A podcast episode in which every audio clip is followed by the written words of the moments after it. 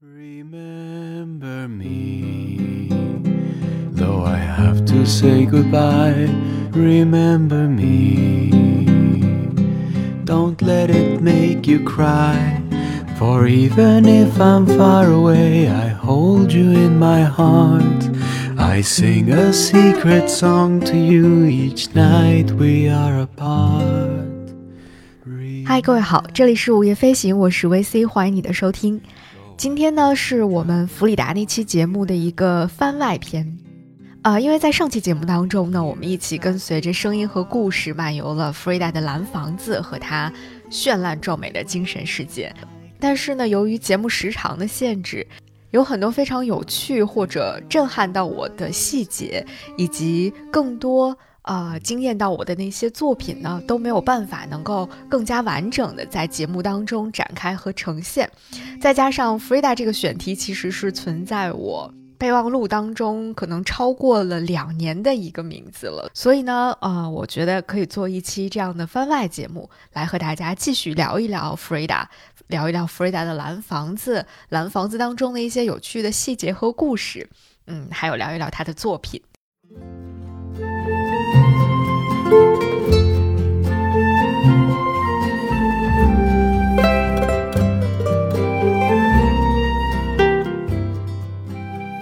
那这期我们的出发点依然是 Frida 的蓝房子。首先，我们来说一说出现在 Frida 画作当中的蓝房子是什么样子吧。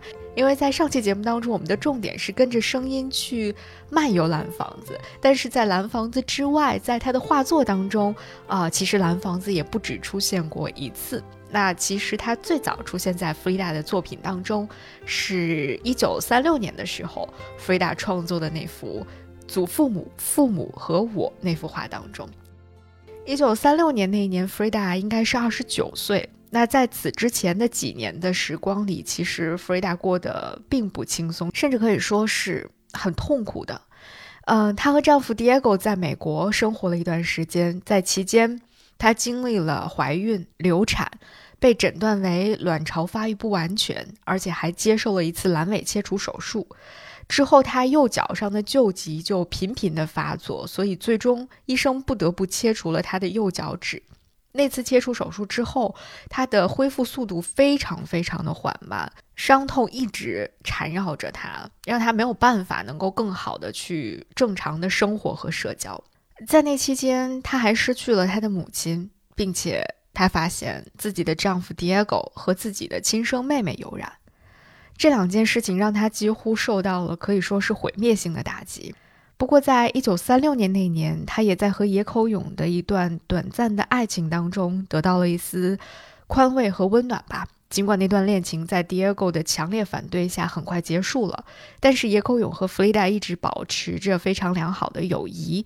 在一九三六年，弗 d 达也只创作了一幅画，就是《祖父母、父母和我》这幅画。这幅画很像是。弗瑞达在经历了一系列的人生当中的致命打击之后，重新去寻找自我、确定自我的那样的一幅作品。因为在这幅画当中，弗瑞达把自己描绘成了一个三四岁的孩子，他站在一个缩小版的自家的院子里，他的父母和他的祖父母的头像都漂浮在他的上方。这个缩小版的房子有着蓝色的墙壁，在院子中央有一棵橘树，显然这就是属于他的那间蓝房子了。作为小孩子的 Frida 赤裸着站在院子中间，在院子里长满了葱郁的各种绿色的草木，而在房子的外面呢，是广袤的墨西哥的郊野。有一棵开花的胭脂仙人掌和一些龙舌兰正在茁壮地成长着，这些无疑都是墨西哥最为典型的植物了。在房子的一侧，弗瑞达画了一个巨大的卵细胞，有一群精子正在朝着卵细胞奔去，而其中最大的一颗精子正在进入卵细胞。弗瑞达和他的父母、祖父母之间用红色的丝带紧紧相连，这显然是他们之间血脉相连的一种表达。而且在他母亲的腹部有一个胎儿正在孕育之中，这个胎儿无疑就是弗瑞达本人。所以在这样的一幅作品当中，弗瑞达把他自己的孕育、啊胎儿和幼儿这三个非常重要的人生时期同时呈现在了一幅画面当中。而且也更加确定了自己的那份归属感。她永远都是来自墨西哥科窑坎的 Frida，而她站立的那个蓝房子就是永远的家。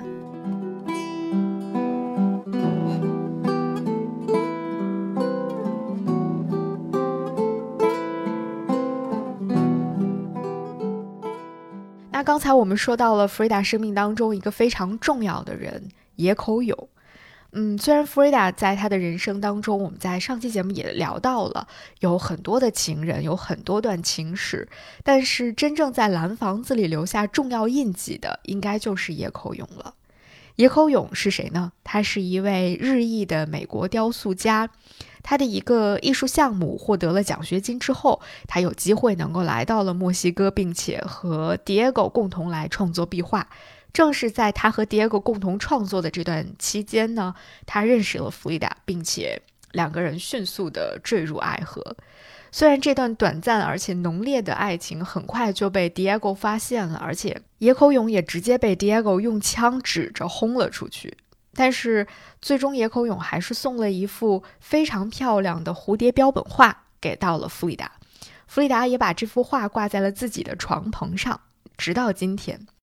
我们在上期节目当中提到过的，Frida 晚上睡觉的那张床的床顶上挂着的就是野口勇的蝴蝶。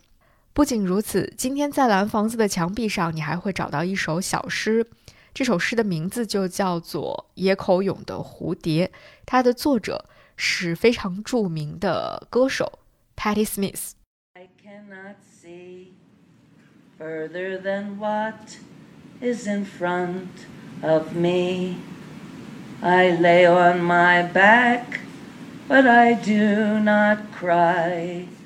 Transported in space. 在二零一二年的五月四号，歌手 Patti Smith 在蓝房子举行了一场演出，其中有一首他献给 Frida 的诗，灵感就来自于这幅野口勇送出的蝴蝶标本，而那首诗就是如今被写在了蓝房子墙壁上的那首 Noguchi's Butterfly。 in another light, transported in time by the butterflies, transported in time by the butterflies. Thank you, Frida. Thank you, everybody. 那我想，野口勇的蝴蝶这个故事应该算是蓝房子里非常浪漫的一段小插曲了吧？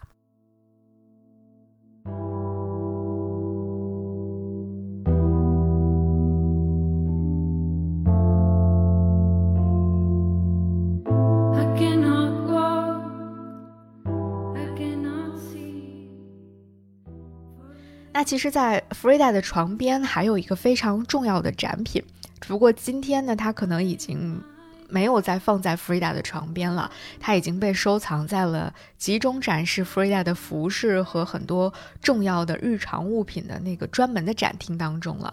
那就是一只红色的长靴，这只长靴曾经被长久的藏在了 Frida 的衣柜里。在她去世之后很多年，她的丈夫 Diego 都是禁止任何人去打开那个衣柜的。直到 Diego 去世之后多年，人们才按照他的遗愿打开了那个神秘的属于 Frida 的衣柜，发现了很多 Frida 的衣物，其中就有这只红色的长靴。呃，这只长靴其实是一只 Frida 的假肢，只是 Frida 给这只假肢穿上了一个非常精致的红色高跟靴。某种程度上来说，这只红靴或者说这个假肢是弗瑞达心中的一丝隐痛。尽管她在自己截肢前后都表现出了极大的接受度和一种非常努力的积极乐观的心态，但是这份隐痛始终是存在在那里的。后来，这只长靴连同着弗瑞达的众多服饰、化妆品，还有固定脊柱用的胸衣等等，都被纳入了一场著名的展览。这场展览是由知名的艺术机构 V&A 策划的，展览的名字叫做《弗里达·卡罗打扮她自己》。不过，对于这场展览呢，其实很多观众和艺术评论者呢，也都会有一些不同的评价的声音。比如说，《卫报》的一评家 Jonathan Jones，他就曾经说，这样的展览低估了卡罗艺术创作本身的价值。他认为，相比于那些令人称奇的遗物，他的自画像才是他留下的最重要的财富。其实，对于流行文化是否会消解掉 Frida 真正的价值，以及不同角度对 Frida 的解读是否会误解 Frida 等等这样的一些问题，每个人肯定都有属于自己的观点。但我在最近读到的一本书当中，读到了几段关于 Frida 的文字，我觉得这可能是我目前读到过的对于 Frida 的理解最深刻、最透彻的几段文字了。这几段文字来自于那本我们曾经在节目当中跟大家推荐过的书《我身体里的人造星星》。它的作者西内德·格里森作为一个同样被病痛困扰了很多很多年的人，他在这本书当中非常详尽地讲述了自己和弗瑞达之间的那种惺惺相惜。我非常想要在这里跟大家分享一下他写下的这几段非常精彩的文字。我对弗瑞达的钦佩一直都跟他的作品有关。她的生活被转移到画布上，她的自我反省涉及疾病的禁忌和女性的身体。2005年，我去泰特现代美术馆看了她的大型画作回顾展，从一个房间逛到另一个房间，面对各种版本的弗里达，他的多重身份：作为艺术家，作为女人，作为病人。每面墙上都是不同的他。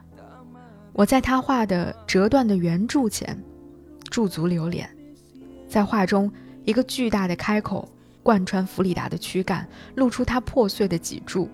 那不是骨头，那是一根埃奥尼亚式柱子，象征着弗里达的坚韧。他拒绝向痛苦屈服。几百颗钉子嵌在他全身，眼泪顺着他的脸颊流下来。这幅画不仅是对痛苦的再现，它描绘了实实在在的疼痛。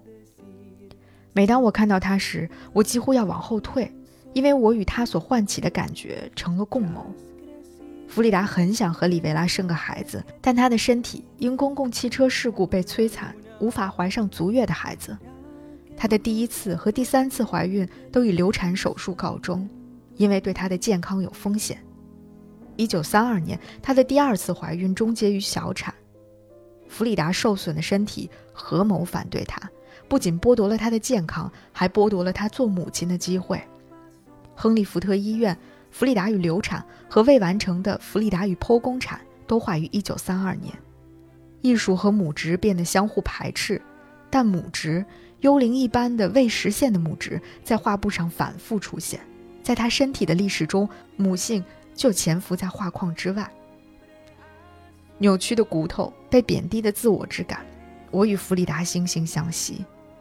每个手术的前夜，每次手术麻醉后的眩晕，每一根针、切口、穿刺的伤口，我想着他，身体拒绝履行承诺的感觉。二零一八年，我又去看了弗里达的另一场画展，但这一次在维多利亚和阿尔伯特博物馆，焦点是他生活中的物品，其中有指甲油和面霜、衣服和书。但我去那里的真正目的是为了看到他医疗生活的残渣。展览的灯光暗淡，房间狭小而拥挤。转过一个拐角，我突然发现自己正往一只玻璃盒子里看，里面装着他的石膏绷带和手术术衣。我忽然发现自己泪流满面。这就是弗里达生活的现实。这些物品既帮助了他，也束缚了他。他们必不可少，却也是他的煎熬的源泉和象征。那种惨痛和无法动弹的感觉。我想知道他的影响会持续多久。在他的许多自画像中，弗里达被描绘成遭刺破、穿透或被砍伤的样子，他们是坚定的形象。他还经常把自己画成动物的形象，在受伤的鹿中，他将自己绘成一只被箭射中的动物。这幅画的左下角可以看到“因果报应”这个词。它的出现最初使我困惑。弗里达认为他的痛苦是自己应得的，或者他觉得自己是受到了惩罚，这似乎不可思议。但是，或许我的假设基于把因果报应看作一个因果概念，是清算和重生的概念，而它也可以映射行动和作品。弗里达决定从困境的制约中走出，将它变成积极的艺术生活。我把这个词，他画作中出现的为数不多的几个词之一，当做一种褒奖。接受他无法改变的事物。如果你幸运，疾病就像一辆偏离公路的汽车，毫发无伤地翻进一条沟里，你撞开门，头晕目眩，然后走开。如果你不够幸运，这辆汽车会从悬崖上坠入下面的深谷，燃料和弯折的金属爆炸了，呈现一片橙色。巴士事故后，一九二五年，医生们为帮助他的骨头愈合，给弗里达做了全身石膏。他完成了医治的目的，但对弗里达来说却是一座监狱。由于感到无聊和约束，他开始画画。因为他无法坐下，他妈妈给他买了一个特制的画架。后来，在他的床的上方装了一面镜子，这样他就可以画自己了。医用石膏却遮盖了身体。弗里达试图捕捉隐藏在下面的自我。在数月里，我也曾被封印在我的宽人字石膏中。我把它想象成一座坟墓，弗里达却从他的石膏中看到了可能性。弗里达的身体所遭遇的一切都在他的作品中揭示出来。他装饰了石膏，在他的红色假腿上画了一条华丽的龙。这次，他把自己的身体当作画布。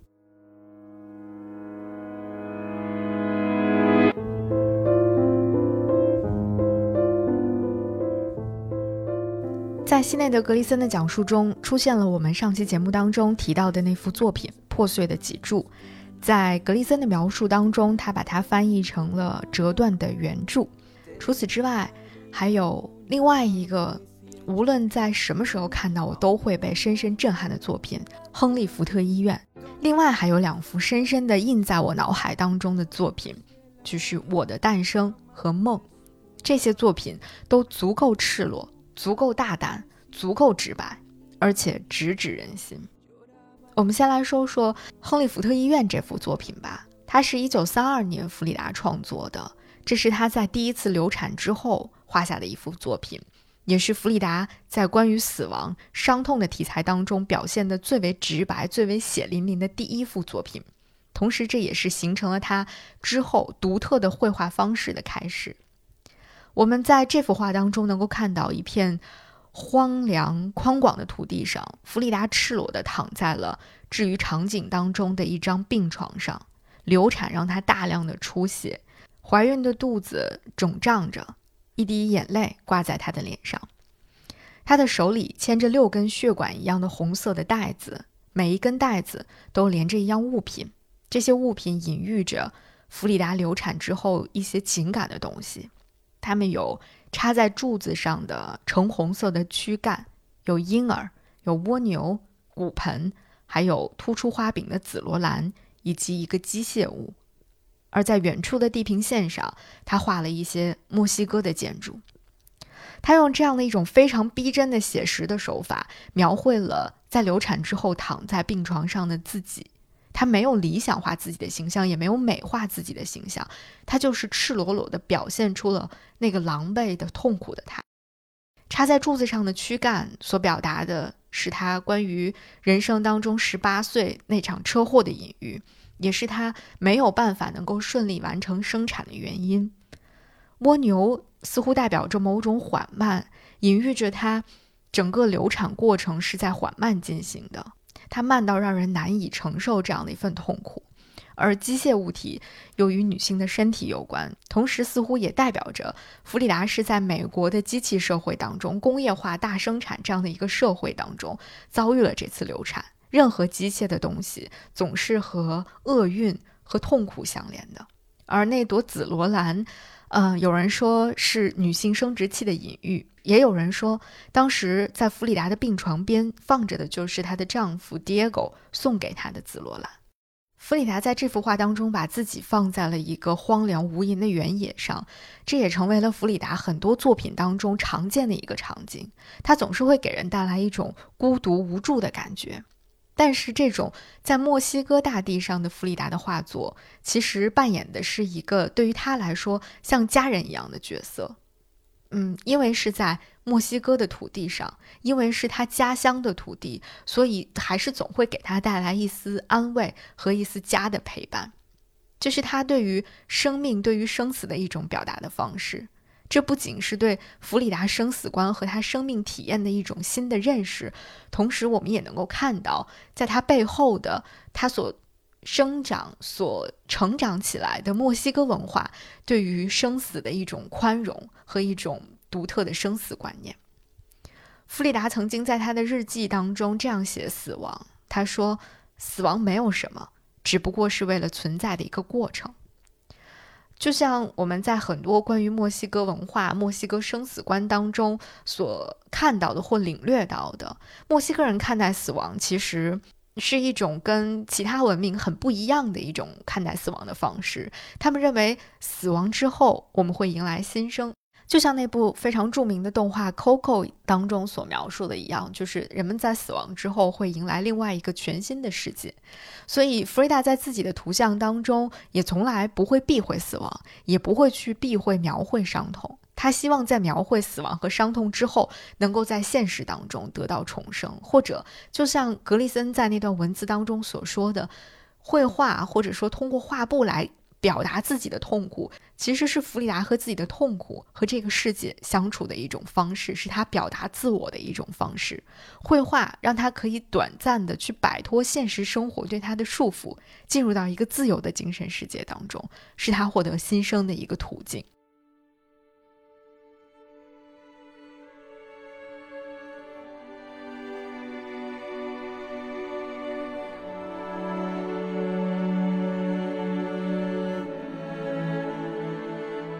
在创作完了《亨利·福特医院》这幅作品之后，很快他又创作了另外一幅更为大胆的作品，叫做《我的诞生》。这是弗里达记录自己人生历程的一部作品。他记录了自己的出生和死亡。他画了一个在母亲的双腿中间出现的大头颅的婴儿。这个婴儿有着一个一字的连心眉。我们从中可以判断出这是弗里达画出的自己。但这个婴儿似乎从一生下来就像已经死去了一样。床上的母亲也被一床白布遮住了自己的脸，就像她死去的婴儿一样。这好像是一个非常悲惨的双重死亡。而在他们躺的这张床的床头悬挂着一个圣母像。这幅画隐喻了弗里达的出生，也隐喻了他母亲的死亡，同时也隐喻了弗里达的流产的孩子的死亡。同时，这幅作品还会让人马上联想到一个著名的石雕作品。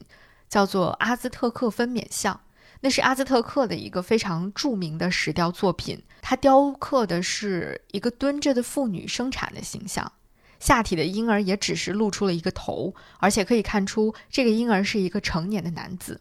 而在这幅雕塑当中，分娩的女人就像是一个勇士一样，她诞下了一个献祭的生灵，同时也代表了一个时代的诞生。弗里达很有可能也是从他们民族当中的，啊这些优秀的作品当中借鉴了灵感，同时结合自己的亲身经历，画下了这幅《我的诞生》这个非常震撼人心而且大胆的作品。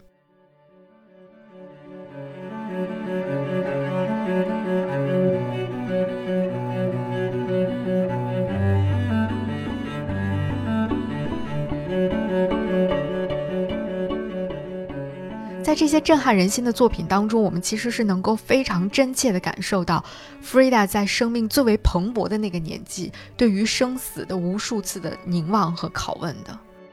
就像安德烈·布勒东曾经说过，他说弗里达的作品就像是炸弹上绑着的丝带。很多人在看到弗里达的作品的时候，都会有一种。就像格里森在刚才的描述中所说到的，会有一种想要稍稍往后退一退的感觉，就是因为它的冲击力实在是太强烈了。那无论是在当年还是在现在，很多人也都会把弗里达的作品归为超现实主义，但是弗里达却从来不承认这一点。他说：“我从来不会画梦境，我只画现实。”同时，他还强调说：“我讨厌超现实主义。对我来说，超现实主义是资产阶级的艺术表现形式，这与人们希望艺术家能够创作出真正的艺术的愿望背道而驰。我希望我的画无愧于那些与我同根同源的人，以及那些滋养我、给我力量的思想。这才是真正作为艺术家的弗里达，一个作为人的弗里达，他最真实的表达。”你会发现，其实弗里达绝不只是谁的妻子，也不只是一个在打扮和妆容上与众不同的女人，她是一个拥有着非常丰富的精神世界，而且有着非常深厚的艺术积淀和深刻思考的一个艺术家。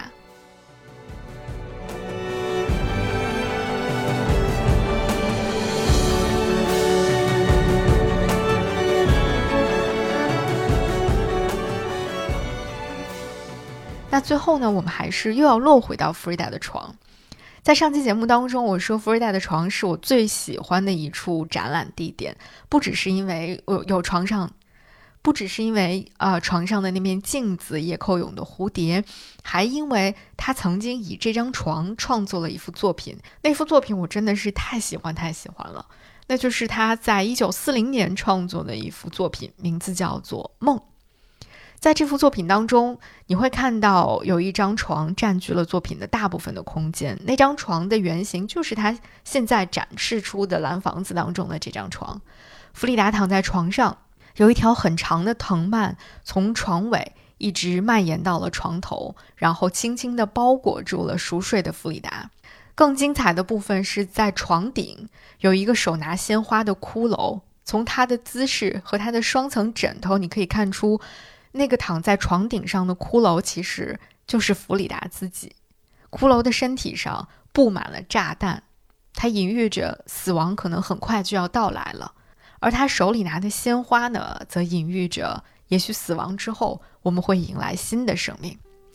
床上蔓延的藤蔓也表达出了弗里达对于新生、对于重生的一种渴望。所以每次看到弗里达的床的时候，我都会想到这幅作品。那是一种将死亡随身携带的感觉，也是将死亡纳入个体生命进程的一种我非常喜欢的生命态度。我被他这样的一种态度和他的生死观深深的打动和影响了。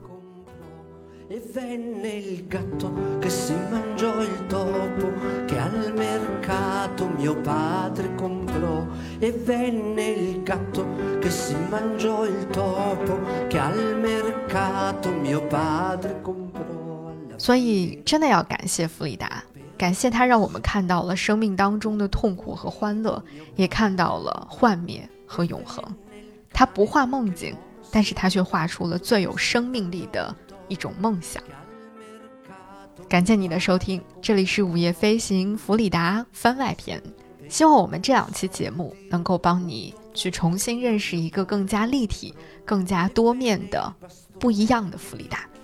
我是维 C，我们下期节目再见。